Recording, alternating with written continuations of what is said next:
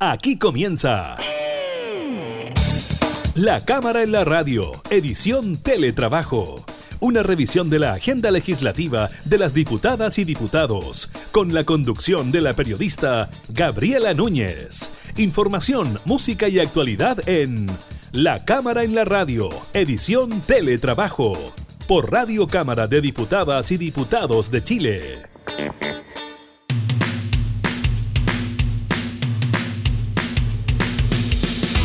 Hola, ¿qué tal? ¿Cómo están? Bienvenidos a un nuevo programa de la Cámara en la Radio, modalidad de teletrabajo. Los continuamos acompañando desde nuestros hogares. A ustedes sé que también están en los suyos resguardándose de estas cuarentenas obligatorias eh, en algunas comunas y también voluntarias en otras. Así que estaremos también eh, viendo lo que ocurre precisamente con las comunas que salen de la cuarentena, aquellas que entran de la cuarentena, los nuevos balances del Ministerio de Salud, los pronósticos del Ministerio del Trabajo sobre el empleo en las próximas eh, semanas y también estaremos conversando con el eh, diputado de RN Francisco Iguren sobre este proyecto de ley que busca terminar con las AFP. Iniciamos entonces la cámara y la radio en teletrabajo. a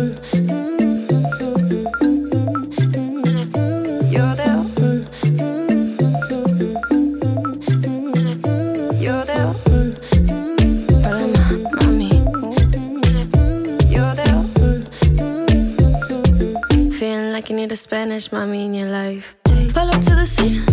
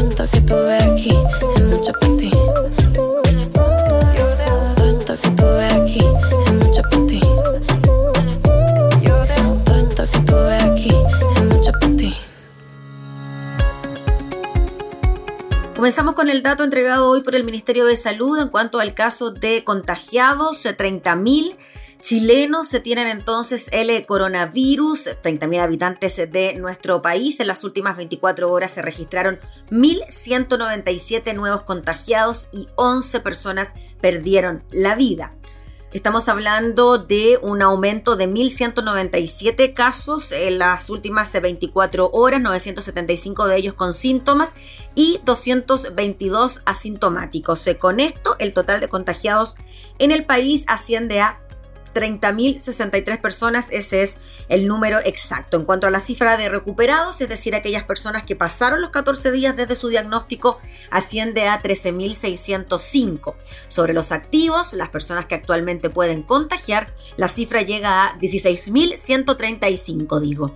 Además de esto, la subsecretaria Paula Daza lamentó dar a conocer que se registraron 11 fallecidos, seis de la región metropolitana, uno de la región de O'Higgins, uno de Magallanes, uno de Valparaíso, uno de Arica y uno de la Araucanía. El total de fallecidos en el país asciende a 323 personas. En cuanto a las personas hospitalizadas, el subsecretario de Redes Asistenciales, Arturo Zúñiga, indicó que 574 pacientes se encuentran en unidades de cuidado intensivo. De estos, 474 se encuentran en ventilación mecánica y 80 en estado crítico. En total, les dijo entonces, hay 606 ventiladores eh, disponibles. Eh, también eh, se habló de los exámenes PCR que se han realizado, más de 13.000 en las últimas 24 horas, llegando así a un total de 294.095 exámenes.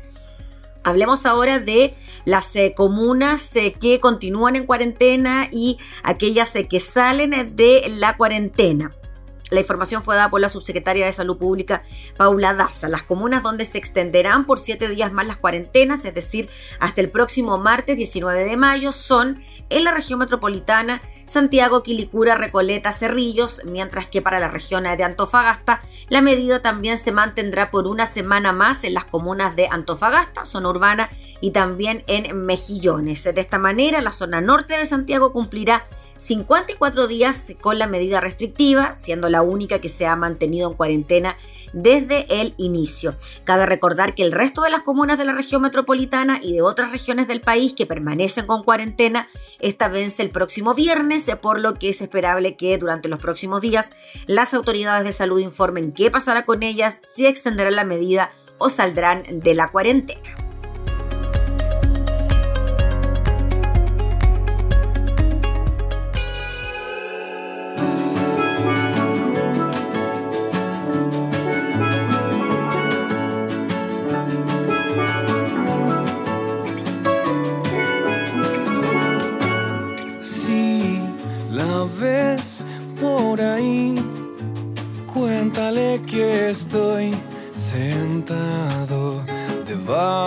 De nuestra palmera con mi guayabera cantándole al viento nuestra primavera. Ven, balanceémonos, disfruta del vaivén de nuestra complicidad. Chinita, mírame y deja el miedo bajo la arena. Toma mi mano y vamos saltando, flotando.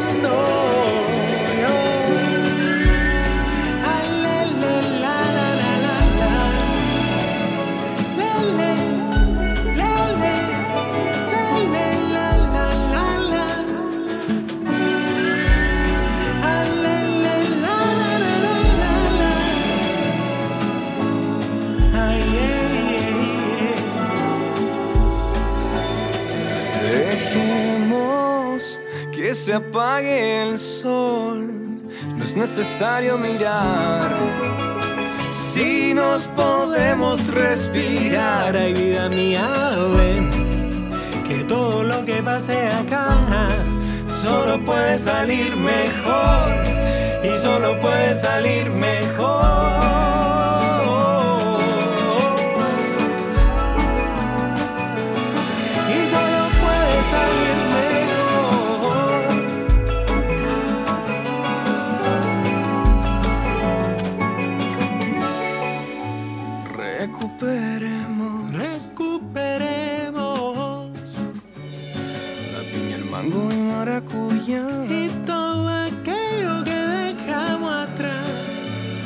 Nunca comimos juntos. No, no. Esto es otro sabor. Esto es otro sabor. Otro sabor. Esto es otro sabor. Otro sabor. Esto es otro sabor. Esto es otro sabor. Otro sabor. Esto es otro sabor. Otro sabor. Esto es otro sabor otro sabor, hay vida mía, pero otro. Es sabor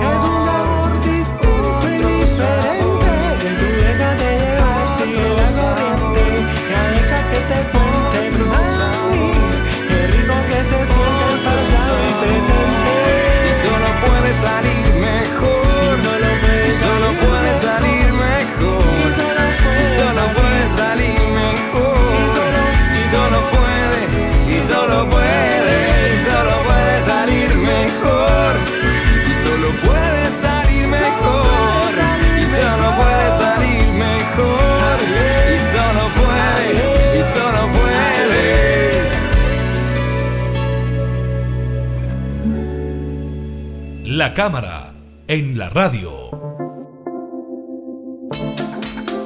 Vamos a tomar contacto de inmediato con el diputado Francisco Aguiguren, que nos acompaña, como siempre ya estamos acostumbrados a esta modalidad de teletrabajo.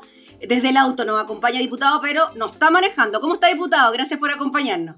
Muchas gracias, feliz y aquí estacionado para poder conversar tranquilamente. Eso, diputado, muchas gracias por darnos un minuto de su tiempo. Diputado, le queríamos preguntar eh, sobre una iniciativa eh, que se espera sea discutida durante esta semana en el Senado, donde eh, se busca decretar admisible un proyecto que busca derogar las AFP, las aseguradoras de fondos de pensiones. ¿Qué le parece a usted esta iniciativa? Y le quería preguntar también principalmente por lo de la admisibilidad que hemos visto tan recurrentemente en este último tiempo. Bueno, primero de todo, antes que la admisibilidad, para que se entienda perfectamente, yo creo que es de justicia social poder lograr un sistema de que realmente le dé pensiones dignas a todas las chilenas y chilenos.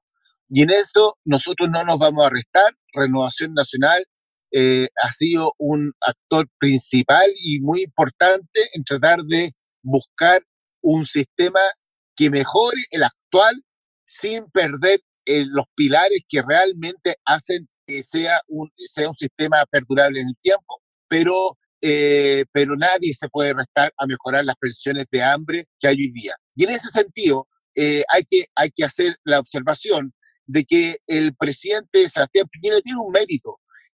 Bueno o malo, será mejor o peor el proyecto, pero es el único presidente que le ha puesto el cascabel al gato con, con una inversión económica enorme para mejorar el sistema de pensiones en Chile en circunstancias que la concertación o ex o la izquierda o la oposición, a pesar de haber gobernado de los últimos 30 años, haber gobernado 23 años, nunca tuvo una iniciativa seria y la, la única que tuvo la propuso, la ingresó al Congreso en los últimos ocho meses de gobierno. O sea, en la escala de prioridades que tenía el tema de pensiones para ellos. De manera tal que aquí el único que ha hecho algo ha sido el presidente Piñera. Bueno, malo, discutámoslo, pero por lo menos otorguémosle que es el único que ha querido hacer algo y por Dios que le ha metido Lucas. Ahora, dicho eso, creemos que siempre tenemos que seguir trabajando para mejorar las pensiones, porque aún así siguen siendo indignas,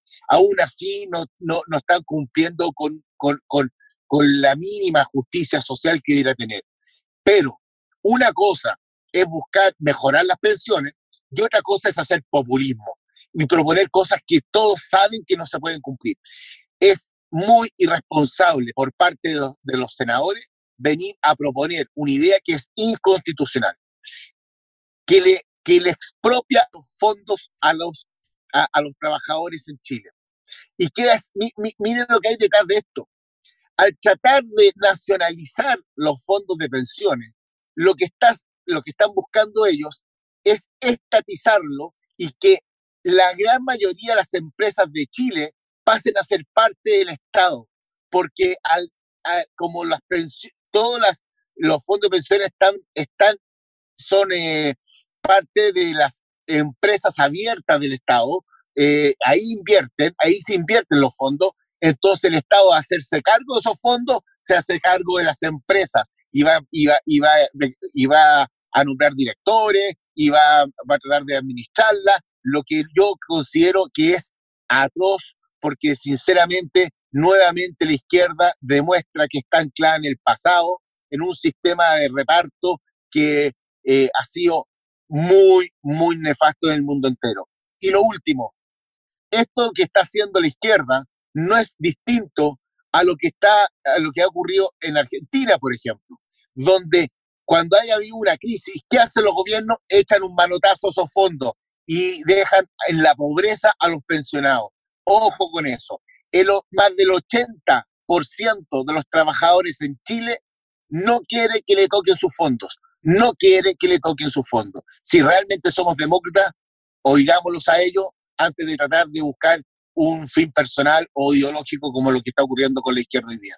Aprovechándose el dolor ajeno, ¿no? Sí, diputado, le quería preguntar sobre este tema considerando que una iniciativa de estas características ya había sido impulsada en la Cámara de Diputados y ya había, ya había tenido los mismos problemas que estamos conversando eh, sobre la admisibilidad. Eh, ¿Cómo ve usted entonces de que una iniciativa que ya había sido inadmisible en la Cámara se vuelve a intentar de forma similar en el Senado? Yo creo que es de una pertinacia, una, un voluntarismo nefasto, porque de verdad, si realmente se quiere mejorar las pensiones, esto hay que hacerlo entre todos. Nosotros estamos pasando por una crisis económica, social, sanitaria de la, peor, de la mayor magnitud, de las peores que hemos pasado en las últimas décadas. No hay, no hay parangón con lo que vamos a vivir nosotros ahora. Por lo tanto, si vamos a hacer de esto una pelea política donde van a haber fricciones, divisiones como, como país, lo que estamos haciendo es perjudicar la calidad de vida de las más pobres de este país, porque a ellos se les va a perjudicar. Nosotros, hoy día, lo que tenemos que hacer es tratar de buscar acuerdos, y si realmente es genuino el interés que tiene la izquierda, que yo lo cuestiono, lo cuestiono porque ellos fueron 23 años gobierno, nunca propusieron una idea así, nunca. Entonces, ¿por qué ahora vienen con tanta, con tanta magnanimidad a proponer cosas cuando, cuando teniendo ellos mayoría en la Cámara, mayoría en el Senado, gobierno de, de turno de ellos, nunca lo propusieron, hoy día lo proponen. Yo cuestiono cuando la, la, la, la, genuina, el genuino interés de mejorar las pensiones, cuando proponen un, un proyecto que es claramente inconstitucional. No corresponde que sigamos nosotros legislando proyectos inconstitucionales cuando juramos, eh, juramos respetar la constitución y las leyes. Si no la respetamos, si pasamos a vulnerar lo más lo más básico de nuestra gestión, entonces qué poca seriedad van a tener en nosotros la ciudadanía menos de la que ya tenemos. Yo no sé si es posible tener menos de la que ya tenemos, pero por lo menos no juguemos políticamente eh, con la suerte de, los pensionados de Chile.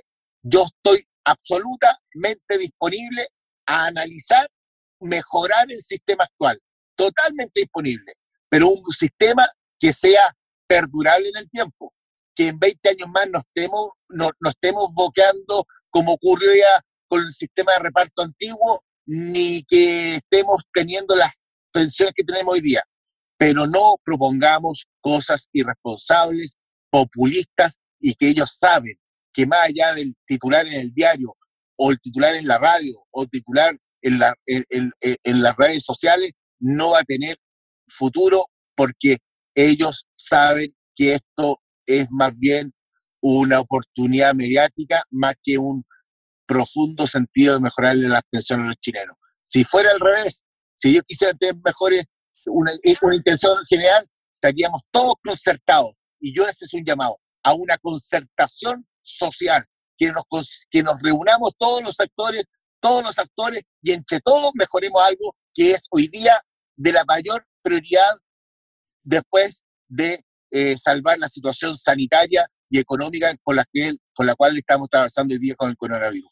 Sí, diputado Francisco Iguren, ¿y qué le parece el argumento por parte de la oposición cuando se presentan este tipo eh, de iniciativas que han sido declaradas o que podrían ser inconstitucionales, como esto de las AFP, de eliminar las AFP, de declararlas como eh, de interés nacional, lo que ocurrió anteriormente con el postnatal de emergencia? Se dice que son señales contundentes para que el Ejecutivo ojalá pudiese aprobar o apoyar iniciativas de estas características. ¿Qué le parece a usted ese argumento? Lo encuentro poco serio, lo encuentro populista por lo siguiente, porque si ellos realmente tuvieran una rigurosidad intelectual respecto a este tema, dirían otra cosa distinta, dirían, oiga, entendamos que, que la rentabilidad de los fondos es superior a cualquier rentabilidad que hubiese tenido en, en, otro instrumento financiero, o al menos igual. De manera que no es, no, es lo que es el tema. En Argentina, por ejemplo, eh, ha rentado un 3% y en Chile la rentabilidad promedio es sobre el 6%.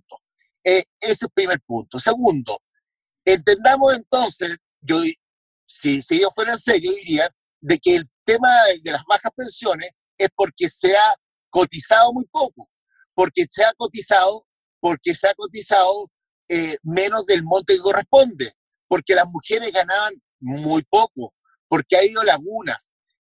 entendamos que ese es, el, esa es la razón, porque así estaríamos informando y no desinformando como lo que quieren hacer ellos. Fíjense que en el antiguo sistema solo se podía pensionarse con, después de haber cotizado 20 años. Hoy día, hoy día no tendrían, no tendrían pensiones la gran mayoría, la gran mayoría, porque hoy día el promedio es de 12 a 15 años, como, mucho. En circunstancias que en, nuestra, en nuestro sistema, que estamos hoy día viviendo, el sistema que nos rige hoy día, que hay gente que se llega a cotizar, que se está pensionando con, con 12 años de cotización. Pero el punto de fondo es que las cotizaciones son miserables, son de, son de, de hambre. Y, y, el gobierno del presidente Piñera propuso un proyecto que está ahí alojado en el Senado, que la verdad es que quería justamente inyectarle mucho dinero al pilar solidario para mejorar las pensiones de, de los, de, de los pensionados actuales y futuros. Discutamos eso, pero no con populismo, porque si queremos terminar con la AFP y pescar estos fondos y nacionalizarlo y transformarlo en botín de, de, de, de los gobiernos de turno, botín político, les vamos a estar haciendo un daño enorme, enorme. Mire, una sola cosa. A raíz de que el otro día estaba yo buscando unos documentos de la época eh, pasada de la Unidad Popular, salió un, video donde un señor le decía, oye, ¿usted qué, está de acuerdo con que haya, elegido, haya sido electo el, presidente Allende? Y el señor dice lo siguiente, dice, sí, estoy de acuerdo, ¿sabe por qué? Porque mi jubilación es muy mala y lo único que quiero es que me la mejore.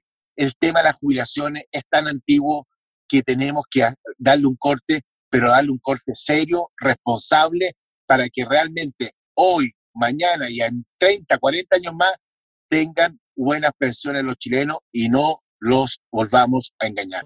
Muy bien, pues diputado Aguiguren, le agradecemos enormemente por conversar eh, con nosotros. Eh, sabemos que está eh, con bastante actividad durante esta jornada, así que muchas gracias por su tiempo. No, gracias a ustedes, que estén muy, muy bien. Gracias, diputado. Y buen día. Gracias, buen día. Era el diputado Francisco Aguiguren conversando entonces sobre estos proyectos de ley que se buscan tramitar ahora en el Congreso, que buscan terminar entonces con las AFP. La iniciativa ya había sido declarada inadmisible en la Cámara de Diputados y ahora entonces se va a intentar su paso por el Senado.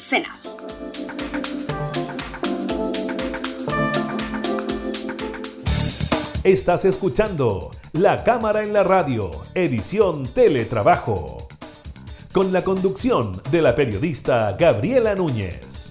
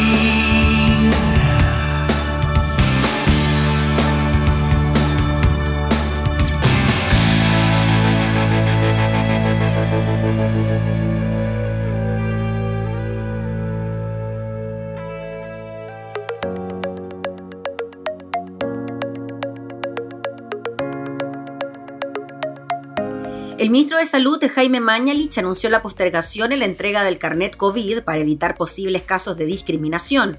Hemos decidido postergar la entrega de un carnet COVID porque se nos ha hecho ver, dijo el ministro Mañalich, que podría desencadenar un problema de discriminación bastante severo, argumentó el secretario de Estado, en la entrega de los datos oficiales de la pandemia en Chile. El titular de salud explicó que se podría generar una situación de privilegio para las personas que no tengan el carnet al enfrentar situaciones como contratos laborales, que fue lo que dijo el ministro en su anuncio. Por ahora solo vamos a entregar un carnet de alta COVID y no vamos a entregar, por ahora, hasta que tengamos más claridad, el carnet COVID. Esta decisión se tomó entre el viernes en la noche y el sábado en la mañana, dijo el ministro, hecho que será considerado hasta que haya claridad de cuál es el riesgo de discriminación que podría producir. Desde el gobierno habían anunciado la entrega del carnet COVID a partir de este fin de semana, lo que quedará a la espera de la evaluación correspondiente ante las posibles consecuencias ya mencionadas, así que en espera queda la entrega del carnet eh, COVID porque según el gobierno podrían producirse casos de discriminación.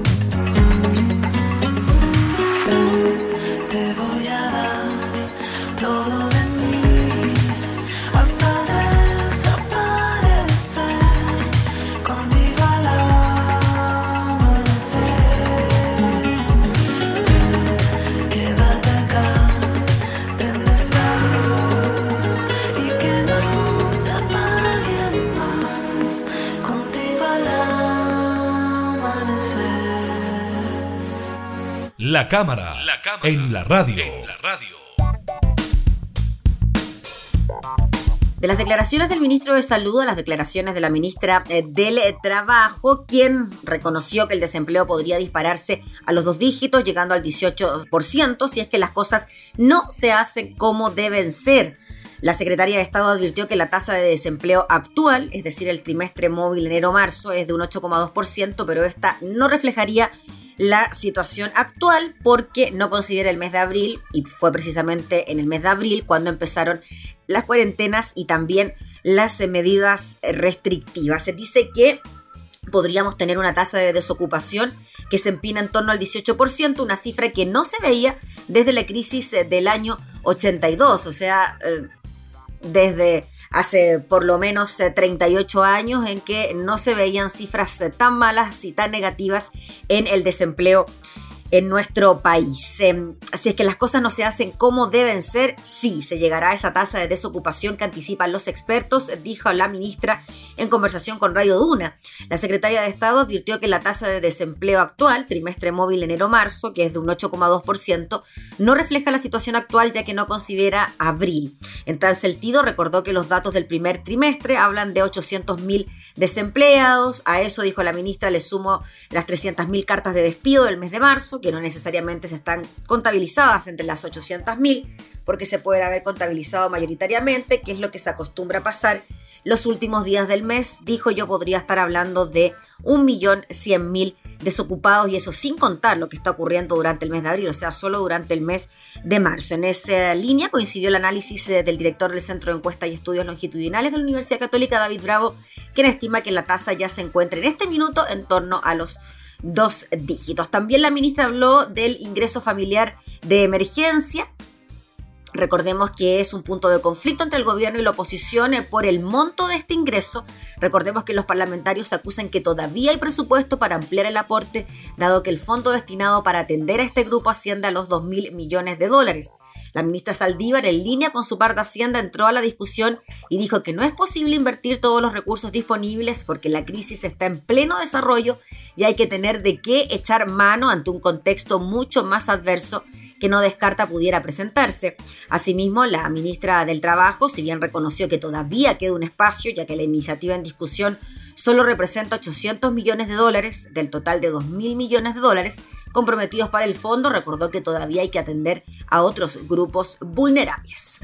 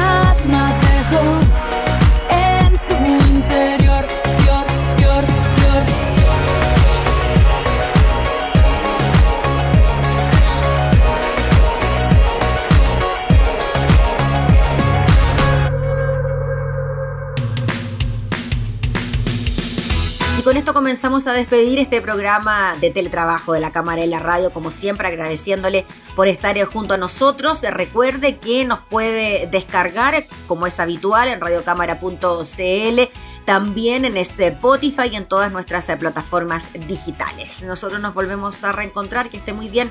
Hasta entonces.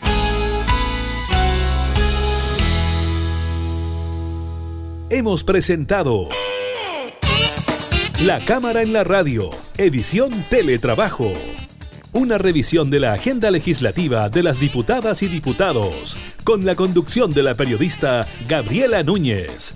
Información, música y actualidad en La Cámara en la Radio, edición Teletrabajo, en Radio Cámara de Diputadas y Diputados de Chile. Hoy más que nunca, acercando las leyes.